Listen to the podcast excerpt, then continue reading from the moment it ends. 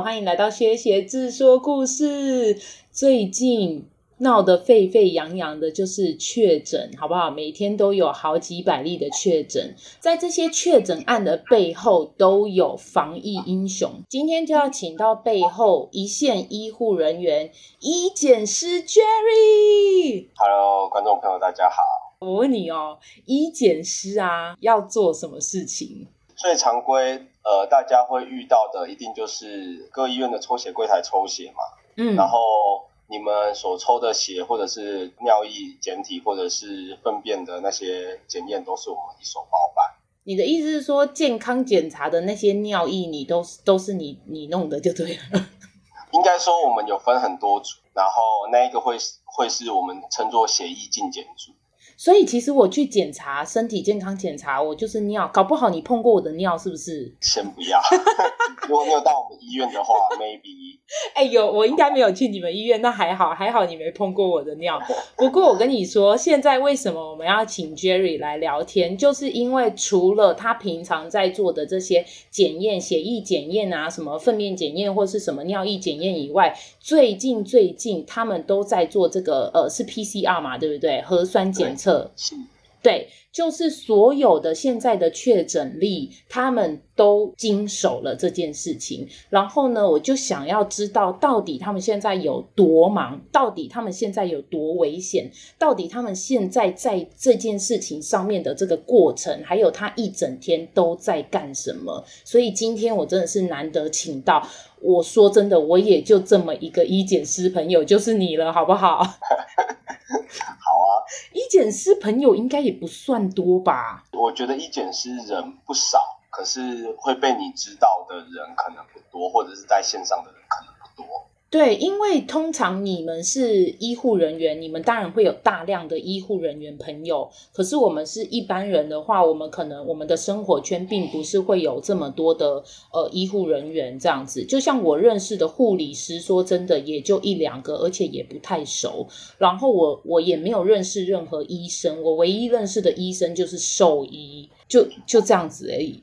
我跟你说，如果我。撇除掉我的高中同学跟大学同学之外，我在呃户外玩的时候，都基本上没有遇过医检师，是吧？是吧？反而是兽医师或者是医师、护士这类最多，医检师真的好少。对啊，所以我是因为你是医检师，而且我也是。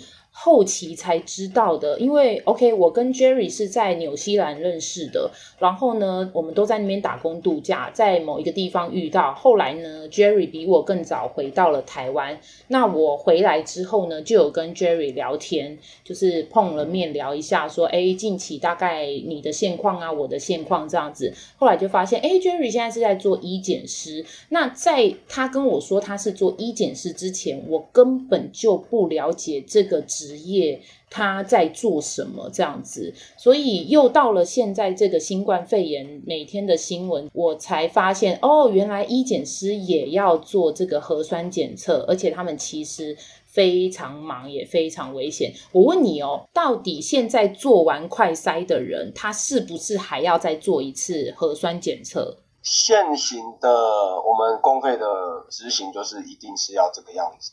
当然，呃。需不需要一定要做 PCR 检测，也是取决于你快筛组准不准确。Oh. 那就像我可能前面在跟你聊天的时候，一定会说，我们会去看这个快筛试剂的这个访单可不可信。嗯嗯，对，然后再去取再去决定说你这个快筛试剂组的可信度高不高。那如果你像一般民间，我好像看到脸书社团可能有人在卖说什么一组七八百块的快筛试剂组。嗯，那 maybe 如果大家都觉得它很像是验孕的。呃的试剂组的话，拿拿去用的话，嗯、那它出现伪阳性跟伪阴性的的几率就高了。比较高了。对，所以如果你用到好的快筛试剂组，maybe 就是像流感啊，或者是像验孕之类这种东西已经很成熟的时候，那你去做，你去相信这个是没有问题的。可能，因为现在这个东西还没有那么成成熟，因为新冠肺炎毕竟还是目目前我们新遇到的一个病例。哎、欸，那我问你哦，做 PCR 核酸检测就是百分之百正确了吗？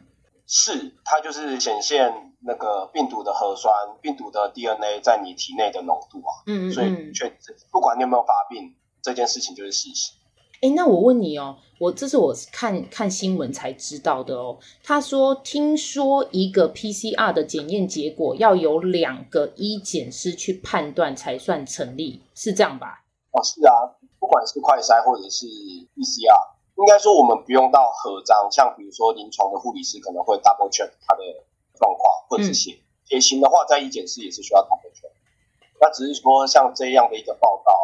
我们只要一发出去了，就他就可能会被卫生局去关起来，或者怎么样，所以我们的谨慎，所以我们就是必须要做到 double check。好，那我问你哦，你们的 double check 是这样子吗？就是说，你们现在一次上班的人就一定至少要有两个以上的医检师，对不对？同一个班。你是说专门做核酸检测的吗？呃，所以你们有现在已经有在分说哦，我们就是专门做核酸检测的医检师，然后跟做一般血液什么什么什么化脓啊、粪便检查的医检师是这样吗？我们现行的呃临床作业还是会做，然后我们会再分一点点人出来，专责做 PCR。人员其实是有点像是互补啦，并没有所谓谁专门，我们还是会以临床、临床跟 PCR，我们现在应该是并重。嗯，所以你现在每天都在做 PCR，还是说 OK，我今天就是做 PCR，我明天做临床？没有，我专门做 PCR。你专门做 PCR，哇，他你你好危险哦，对吧？我就说，其实我也不用怕别人。真的耶，我觉得你现在走到哪里你就横行无阻吧，你就直接在脸上贴一个我做 PCR，我是一件事，不要靠近我。对，大家都会离你五公尺以上，我觉得。没错，好，OK，那我回归那个我刚刚的那个问题，就是说，OK，现在假设有两个专门做 PCR 的医检师，那就是说，假设你现在 Jerry 做了这个检测，你做完了这个结果，要把那个结果给另外一个医检师看，是这样子吗？我会，我们会把结果输出，然后印出来，然后我抄了一份报告之后，如果是阳性的报告，我会特地再拿给另外一个医检师做 double check。因为你知道事情一直做的时候，到都会有鬼遮眼的时候。嗯，所以他就是凭借着上面写的说，哎，你你的身体有什么什么什么，然后去判断说，OK，那我确定这个就是阳性这样子。那他的检验结果其实很简单，就是他只他会在上面秀我们所谓的 control positive control 跟 negative control，只要这两个 control 就是这个是 commercial 的东西。只要他有秀出来的话，就代表这个结果可信。他的判断很主观。嗯，我我教你个十秒到一分钟之间，maybe 你就知道检验结果怎么看。哦，是哦，所以我就可以去那边说，我当那个 double check 的人吗？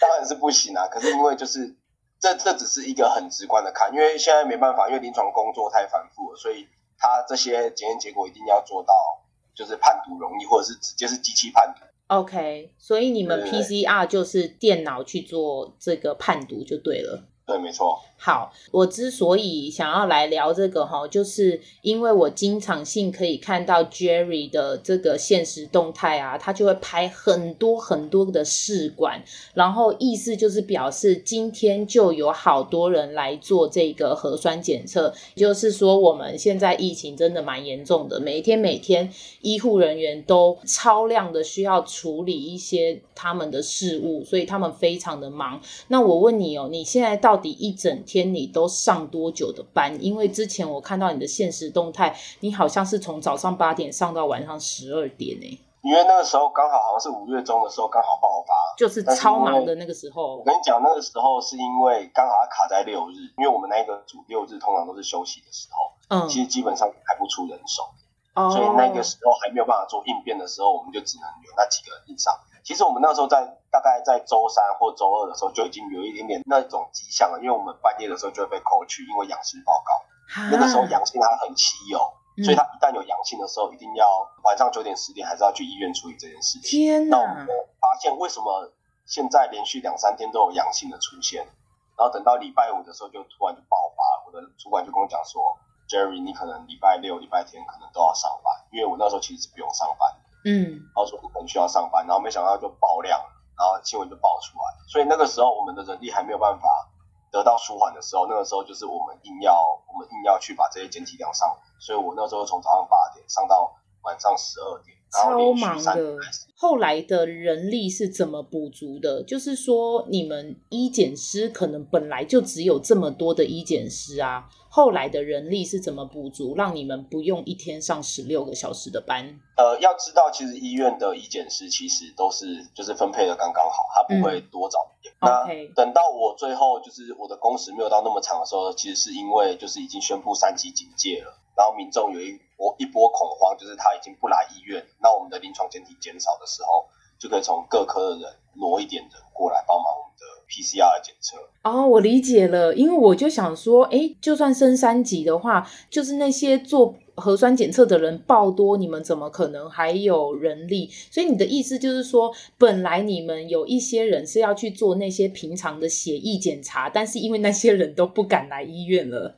所以你们就有人手去做 PCR 的这个核酸检测的意思？对，没错。但是他也不能派太多人来，是因为因为他毕竟是传染力极高的病毒。对呀、啊。他要派的，你也只能派几个专门的，让我们这几个人就是好好处理 OK 这个检体，其他人都不要接触这些检体。对，因为避免避免有一个组崩掉的时候，另外一个组还是可以过来支援。OK，因为我就有一点真的超好奇的，希望你不要觉得我在问一个很愚蠢的问题，你就当做我是一般人就对了。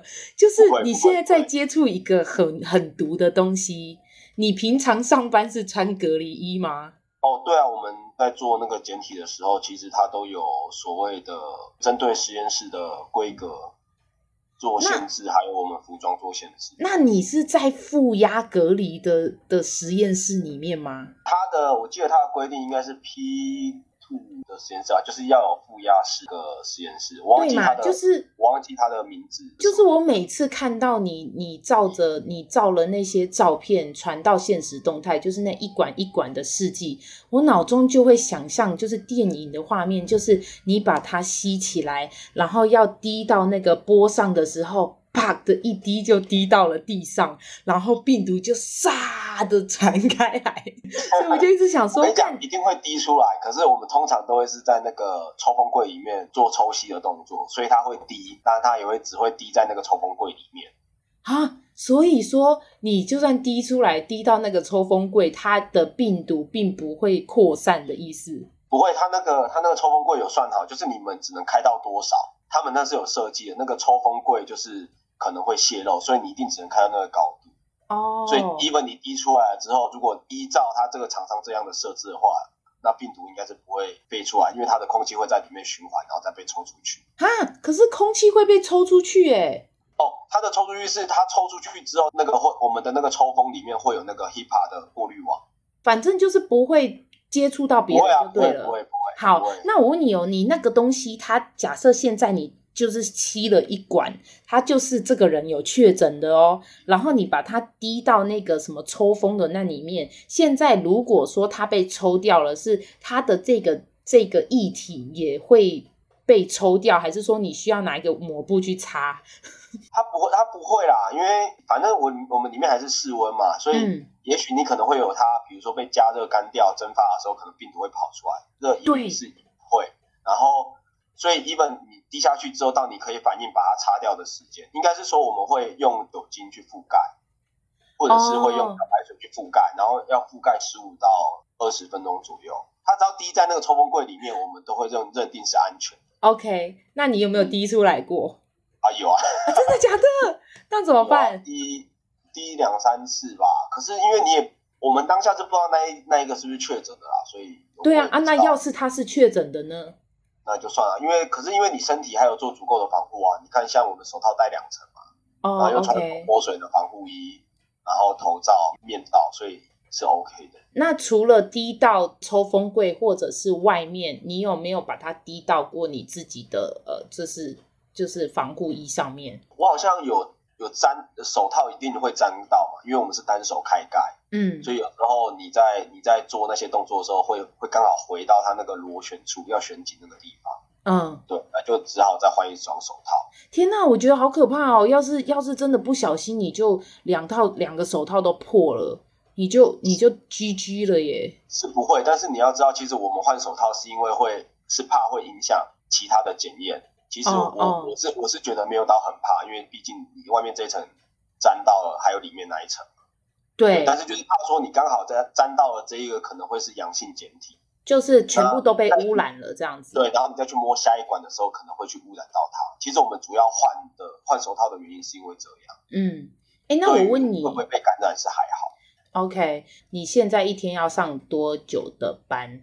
我们现在已经分流了啦，所以一天会是十二个小时班。分流之后还要上十二个小时？哦，因为不，因为它分流就是我们的 A、B 班，maybe 就是要坐三休三，然后我们我 A 班的休三就是 B 班下去，所以你的工时要拉很长。但是说真的是十二个小时，但是你可能你会提前到嘛，先把检体收一收，然后再晚一点，可能又很很衰的，就是比如说我八点下班，就七点半又出现阳性。嗯，那你可能又要再去通报那一笔，那你可能又会再多留一一到两个小时都有可能，对啊，表面上是十二小时班，实际上可能还是十三十四个小时。好，那我问你哦，政府有为了你们这个给予什么补助吗？呃，我我记得我记得新闻上应该是说就是。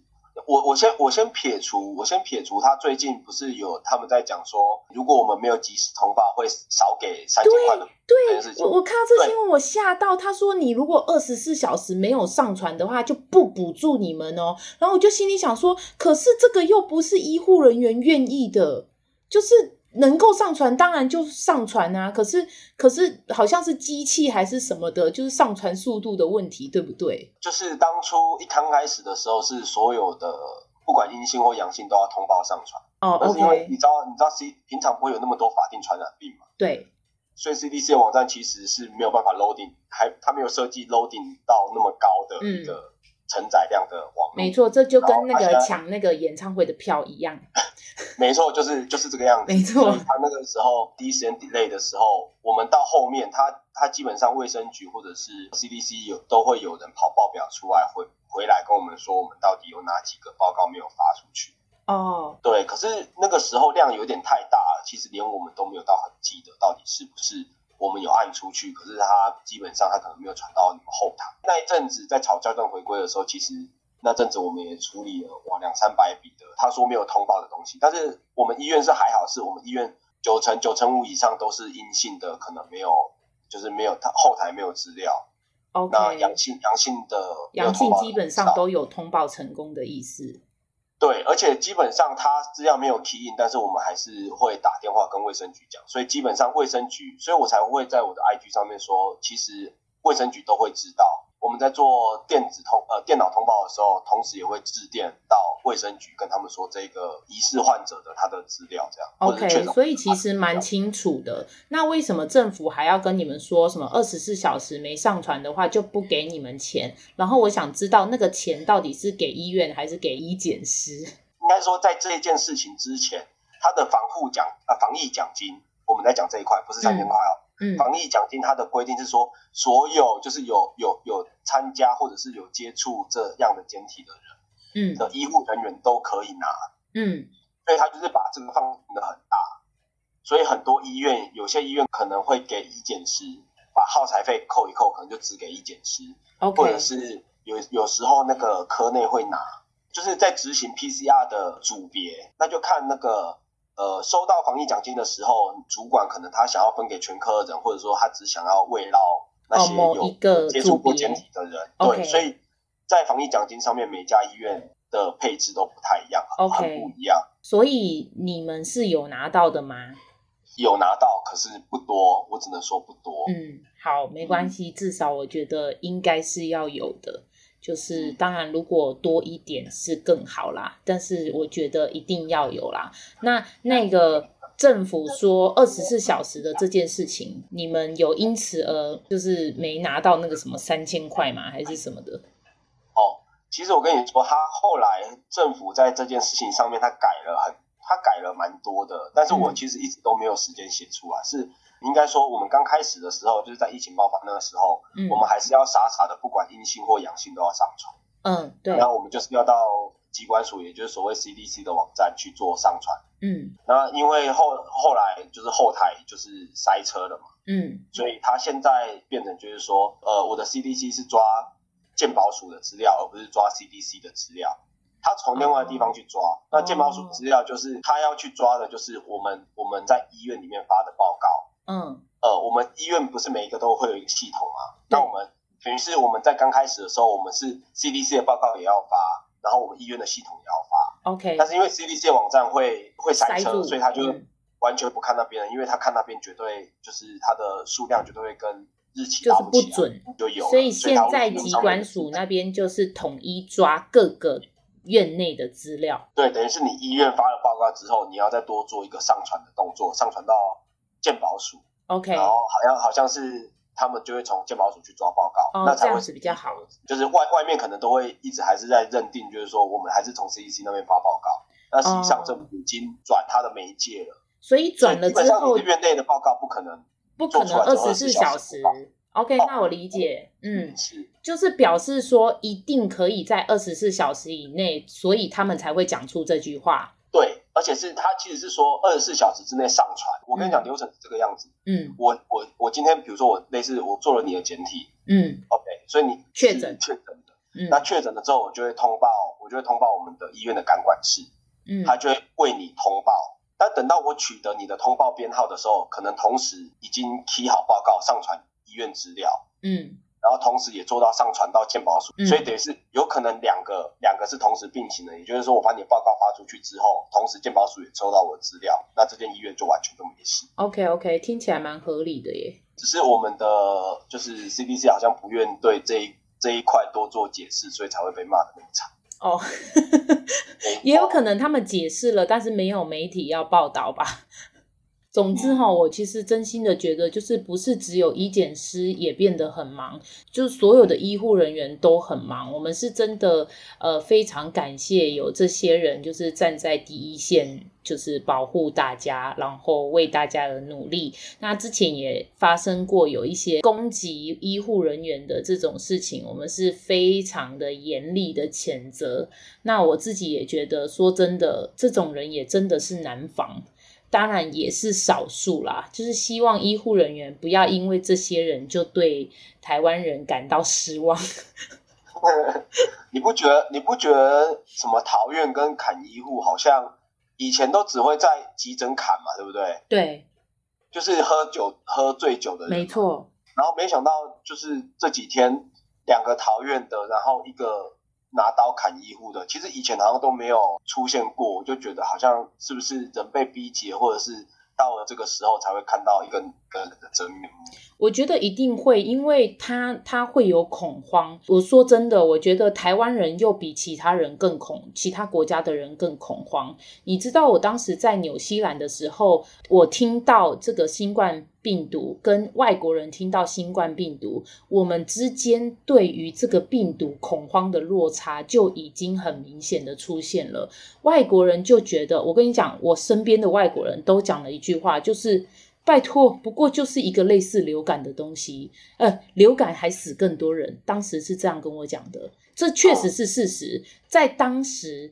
呃，还没有像这样子全球整个啪的大爆发，然后还不知道美国会死到几百万人的这种情况的时候呢，当时呢，外国人都是这样讲说：“诶，你们知道吗？一年流感死了什么什么超多人的，这个现在也不过才死多少人而已，流感还比较严重。”然后我你就很明显的感觉到我我们华人跟这些外国人看待这个病毒的落差。那你也可以从我们戴口罩，或者是我们勤洗手、勤消毒这件事情，都可以看到这个落差。那你就可以知道，我们对于这样子的一个病毒，我们的恐惧会比别人更多。那我们这种恐惧呢，有时候会自己一直加深自己的，就我觉得有有时候恐惧或者任何一种情绪会自己脑补就对了。那你看哦，那些人就是会觉得说啊，为什么是我啊什么的，有可能他就因此攻击了身边。那个反而照顾他的人，因为他自己 handle 不了他的这个情绪，这是我的个人个人认知啊，好不好？不代表所有人的立场。因为我我我其实是有听说，呃，就是有一些人是在毫无毫无防备的状况下直接被确诊，然后就被抓走抓走。他可能就想说，嗯、哦，我只是呼吸不好，然后我来看个医生这个样子，嗯、就没有确诊，然后就被抓走，然后就觉得很莫名其妙，然后他。可能就当时当下可能就一直嗨一直嗨，然后累积到一定的程度之后，他就就直接暴走这个样子。对，可是，一样的，我我自己也有在我的 Facebook 上面打了一小篇的文字。那我就我的看法就是，现在不管。你是确诊还是你是罹癌？你是你是因为什么而住院？害你这样子的人，他都不是医护人员，所以你的情绪出口不应该是那些医护人员。我觉得每一个人都应该要为自己的情绪找一个出口，但这个出口不应该要是跟你无关的那些人。你可以用别的方式啊，你可以想想别的东西，你可以跟你的家人视讯，或你可以跟你的朋友视讯，你可以哭，但是。但是不应该是要攻击别人，哎。总之哈，我觉得哈，这种毕竟还是少数，希望未来也不要再发生。但是我有一个我觉得很有趣的问题想要问你，我不知道你知不知道哦，就是说关于核酸检测这件事情。OK，像台湾或者是很多国家，我们正在做的就是快筛跟核酸检测，这样对吧？是。好。那你有没有听过？就是我之前有访问一个呃去中国出差的朋友，我还录了陷阱题。不是，这不是陷阱题。哎、欸，你不要在那边好不好？就是我我那个朋友他去中国出差，然后他就说中国啊有各式各样的检测方式，其中一个县市呢，他们是靠抽试管血来做检测。那北京呢，他们是用钢试纸。你听得出来是什么东西吗？我听得懂啊，我听得懂啊，就是肛门检测新冠肺炎诶、欸。我跟你说，我那个时候就是因为你那个时候跟我讲，然后我我没有不是不是你跟我讲，是我听你的 podcast，OK，很好奇，嗯，我就去找了，我就去找了那个，我就去找呃论论文来看，OK，然后后来发现真的有人在，应应该是说论文还是有很多种嘛，有有有有有一种是那种被人家称作神的论文，OK，那种期刊有没有？对，可能就被刊登进去之后，你就是你就是就是表示很有权威性，科学家什么的。对，对然后他们就比较说鼻咽试纸，就捅鼻捅鼻子跟捅肛门，呃、叫舌咽吗？从喉咙里面，对对对对，舌咽的呃的裁剪跟肛门的裁剪，嗯，对，然后他们有做比较，然后可能会有各自的优劣，因为你知道新冠肺炎还是有很多时期嘛，它可能就是。有初感染期啊、潜伏期，或者是诶、欸、什么发病期，或者是已经一个月后、两、嗯、个月后、三个月后，你康复之后一个月后、两个月后、三个月后，它的病毒在这三个简体里面它的存在是是，但我以为新冠肺炎是专门攻击肺，所以它的病毒量应该会多数存在于你的咽喉、你的鼻腔跟你的肺这样子吧，对吧？它怎么会在肛门？没错，所以，所以我我是觉得捅鼻子这一招应该到后面，就是如果疫情又又又 last long 的话，可能就是后来应该会改成从我那时候有说的什么，从深喉咙，对，呃，深痰，呃，痰液，痰液，痰液其实很难拿出来，在临床上面，我们、啊、我们所谓的标准的痰液是真的就是要那个，就是吐痰的那种，勾的那种，嘿嘿，很勾的那种状，对，所以。应该会是说，我们是说生口水吧，可能是生口水。觉得你你尽量是从，就是你要在那边吼吼吼，然后吐出一个口水来这样子。但它又不是痰，但它好像又不是口水的那种。好难哦。对对对对，不会，这个比痰还简单。肛门我是不知道，但是就是好像他们是说肛门还是会留着病毒啊。哦，oh, 是说可能病毒量并不是那么的高啦。当初当初我也觉得很可笑，你知道吗？可是后来很可笑啊。有论文这样很认真在探讨这件事情，我就我也没有去追究那一篇论文的可信度，但是至少国外有在做这个研究，那就不会是中国大陆他就他特立独行的这件事情。OK，fine。所以你看哦，你是医检师，所以在我这个朋友跟我讲说有这个肛门测试之前，你也没有听过有人在用这个在做新冠 肺炎的检测，对吧？我也跟你一样。我也跟你讲，对，他就是攻击肺部。对啊，因为临床就是这样啊。你是你是可能就是拉肚子，那一定就是采集你粪便的检体，不会再去采你的嘴巴吧？对，对对，而且而且你要想想那些护理师作何感想？他心里想说：“我捅你喉咙也就算了，我现在还要看你肛门。”我觉得会不会他想要侮辱别国，所以才故意做这个东西？也有可能，也放生到嘴巴里面就好了。因为当时好像北京就是用这个来对付美国人跟日本人。对啊，他就是棉棒伸到去喉咙会多难？为什么还要等他脱裤子，然后肛门采进？他就是 想要侮辱他们，没错。我觉得他是故意的啦，没错。可是其实说真的，他也可以很用力的捅那些日本人和美国人的喉咙，就是你知道，对，让他们很痛。可是，可是你知道，如果他面对面捅很大力的时候，美国人可能会猫他。可是屁搓、哦、屁股的话，可能 可能还有时间跑这样子。我在想，会不会是这个样子？但他搓一搓，也有可能对方就落塞，干很恶心哎、欸。有可能哦，我跟你讲，真的有可能。对呀、啊，很恶，好不好？哦，他是想污蔑人格吧？我不知道啦，我不要不要讲那么死。好啦，那时候我就是因为觉得这样觉得很惊奇，而且你想想看，如果他真的这么捅了，所有的医检师也得要等于检查的是粪便的检验呢。好险，它不是常它不是常规的采检方式，不然我真的会崩溃。哎、欸，但但是我问你哦，现在就算现在换了一个方式，现在都全部采集肛门，那那个棉棒呢？你们会穿好好的隔离衣，说真的，你也闻不到任何的那里面的味道啊，你也不会碰到，所以其实，在你眼前的这个检体，它是屎或是尿或是血液或是口水，对你来讲根本没有区别吧？还是会吧，我很怕他踩到那个小小的石块，哎，因为他还是他还是会把那个棉棒折进去我所谓的 transfer medium 里面。嗯，然后你要拿着，你要戴着手套把它给拿出来。我还是要吸取里面的可能零点五或零点七五 cc 到符合那个机器的管子里面，我还是要做一个一致的一个动作。所以这其实就是你心理上面的 心理差别。会啊，你就像比如说病人，你跟他说粪便要取花生米大小就好，他还是有些给你填满呢，我真的是崩溃，太好笑了。因为你知道，你知道我们为什么要跟他跟你们说取花生米大小吗？除了可能要抹片，就是你你做粪便前血，我们会在里面加一些试剂。哦，我知道，然后混合嘛，哇，你给我装满装八分满，我真的是，我我要怎么样？我要把里面的大便再挖出来，再帮你做那个哦，再加液体，我们真的是很崩溃。不是，是我们，但是那个医护人员，OK，我的意思是说，如果现在有一个人去做粪便检查，那他把它填满的时候，他是不是会把这个呃那个这叫什么那一桶那一个？嗯那一桶东西，他可能要交给那个医护人员。那个医护人员为什么不在第一时间就说你这个装太多了？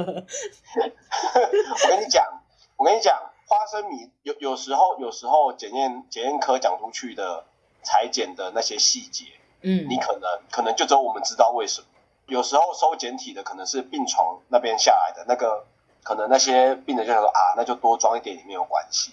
哦、那医护人员就想说，哦，那你才多这么一点点，可能也没有关系。当然八成是我我我我就是比较夸饰啊。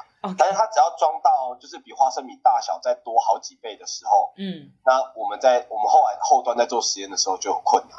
你都得要把它挖出来，然后有可能。有可能，哎、欸，我要先我，我的判读就会错误。我要先澄清，我目前没有做过粪便粪便检验。我们去国外打工度假的时候，顶多就是抽血、尿液、照 X 光，所以我现在没有做过粪便检验。但谢谢你告诉我，未来如果我有做这个检验的时候，我会只弄花生米粒的大小，可以吗？没错。希望医检师不要生气。我都知道你的名字了，小心一点。干，好尴尬哦！我以后绝对不会去认识的医检师那边。缺什么的嘛，对不对？没有，没有。我绝对不会去，你放心。你的医院我知道在哪，我不会去那边做检测。真的不会来吗？我们医院还 OK 啦。没关系，没关系。我如果要做什么身体健康检查，我去别间就好了。好好好，可以。哎、欸，好啦，我今天真是获益良多。那今天我们最后就以一个这个比较开心的问题来做结尾好了，因为毕竟呃新冠肺炎都已经这么的痛苦了，我们就来问问，请问医检师你们的工作应该比起接触病人更常接触护理师，对吧？怎样？你想干嘛？想要问有没有爱情故事啊？没有，医检师跟护理师很很不很不很不对头哎、欸。啊，真的假的？真的啊。可是你看哦，OK，我举个例，最近有那个《火神的眼泪》，里面就有消防人员跟护理师，就是说他们比较可能会有密切的接触，所以好像感觉就是会发展出爱情。啊、那你们跟护理师接触，难道为什么没有？为什么？我跟你讲，医检师会跟护理师接触很长的原因，就是打电话给他们，要推他们检体。就说你那个简体弄错了，这样子吗？就是你可能你抽你们抽的血可能凝固了啊，或者是溶血啦，不能做啦。OK，好，那我现在举一个例子哦。现在如果你要退一个简体，你可以这么说：你说，哎、欸，叉叉叉，你那个简体就出问题了啊，你下次可不可以弄好？OK，这是这是一个方式，但你也可以是，哎、欸，宝贝，简体又出问题了。你到底怎么弄的啦？烦呢、欸！你是哪里有病啊？不是，我的意思是说，任何情况都可以有第一种，也可以有第二种，那你就不能够弄第二种吗？我跟你讲，通常不会是我啦，通常不会是我打电话啦。那不然是谁？那你看，你就错过了跟护理师在一起的机会吧，少叫人家宝贝。我下我下次跟我同事说，就是有这种电话，在我我我来讲好了。不是，那你要看那个护理师吧。我的意思就是说，如果你有看中的护理师啊，有没有？那也不可能，刚好我们都不知道护理师长怎样，因为你一定会对说哦，比如说哦，那个八 B 十二床的主护，我要找八 B 十二床的主护，然后他给电话，对啊，是啊，你根本就不知道他会是谁，你完全没有看过他们的长相，不会啊，因为你只会，而且护理人员流动那么大。哦，好啦，这是真的。对，所以你只会你只会针对床，所以比如说他十二床八 B 这个病房十二床的检体不合格，你就会打电话说哦，我要去找八 B 十二床的主户。哎、欸，所以哦，不好意思，你抽的血溶血了哦，再抽一管。我现在听起来，医检师是一个就是关在一个小房间里面一直做检测，完全连护理师都不接触的人呢。我跟你讲，他隔很隔隔一个病房，隔不同的病房，你就你就已经不认识了。更何况是我们都关在实验室里面的，都已经很忙了，根本就没有时间去认识彼此。所以其实你不太会在工作方面遇到新的人，就对了。我的会，嗯，我的会，我在感染管制里面做事，所以只要哪边有问题，我就会去那边。所以我是算比较会跑病房的职务。OK，所以你还是会遇到这样子。对啊，会遇到。所以那那宝贝就是那宝宝贝，可是可是跟我接触的人可能都有一点点家世啊、年纪什么的。哦，你是说老宝贝？不会啊，没有年轻宝贝就对了。他可能很有钱，我就觉得无所谓啊。啊，没有啦，没有啦，没有。怎么样？现在要来征友吗？要来征阿姨吗？阿姨，我不想再努力了，不是吗？不用啦，我接触的都是护理长居多啦。哦，OK，真的接触的都护理长居多。确实有一点年纪了。靠你啦。好哦，Jerry 呢？他本身啊，就是一个非常优秀的青年。今年几岁？今年快三十。好，他今年快三十，二十九岁，快三十，还算是一个年轻人的，呃，很黄金的时期啦。我觉得，因为太年轻的男生不成熟啊，那太老的呢，呃，也都死会了，所以 也不一定哦。哎，看情况好不好？好不好？所以如果说现在对 Jerry 一检师感兴趣的，都可以敲我，好不好？那我的 IG 是公开的啊。好，那你要不要宣传一下你的 IG？啊、那你的 IG 账号是什么？我 IG 是 L E S L I E 三零九零二。好，重复一次，L E S L I E，对不对？三零九零二，好哦。好，你可以去看看他。我跟你讲，他他虽然很忙，但是他依然每天都狂发现动。然后，因为 Jerry 本身有在爬山，当然是在三级以前啦，升三级以前，他几乎很常去爬山啊，然后百岳啊，然后也有在潜水，对不对？所以你可以去看看他的照片，我觉得还蛮好看的，蛮漂亮的。好，那我们今天呢，很开心可以跟 Jerry 一起聊天。哎，我是说真的，嗯，能够多了解一下现在这个医护人员的状态，我觉得都是。都是很对我们来讲算蛮新鲜的事情，所以今天真的很开心，请到你线上聊天，因为我们也没有见面，好不好？就是现在哪能够出去，就是特地跟他约在外面录音，或是在哪里录音都不行，所以我现在是打赖给他，然后跟他在线上录了这一集，这样子。好，很开心，那我们就请 Jerry 跟大家说拜拜啦！哎，大家拜拜，拜拜，下次见，好好开车哦。有没有听到他讲的？大家都给我待在家里，不准出去，不然他会拿那个棉棒戳你喉咙，还有戳你的鼻孔，还有你的肛门。好，大家拜拜。好，拜拜。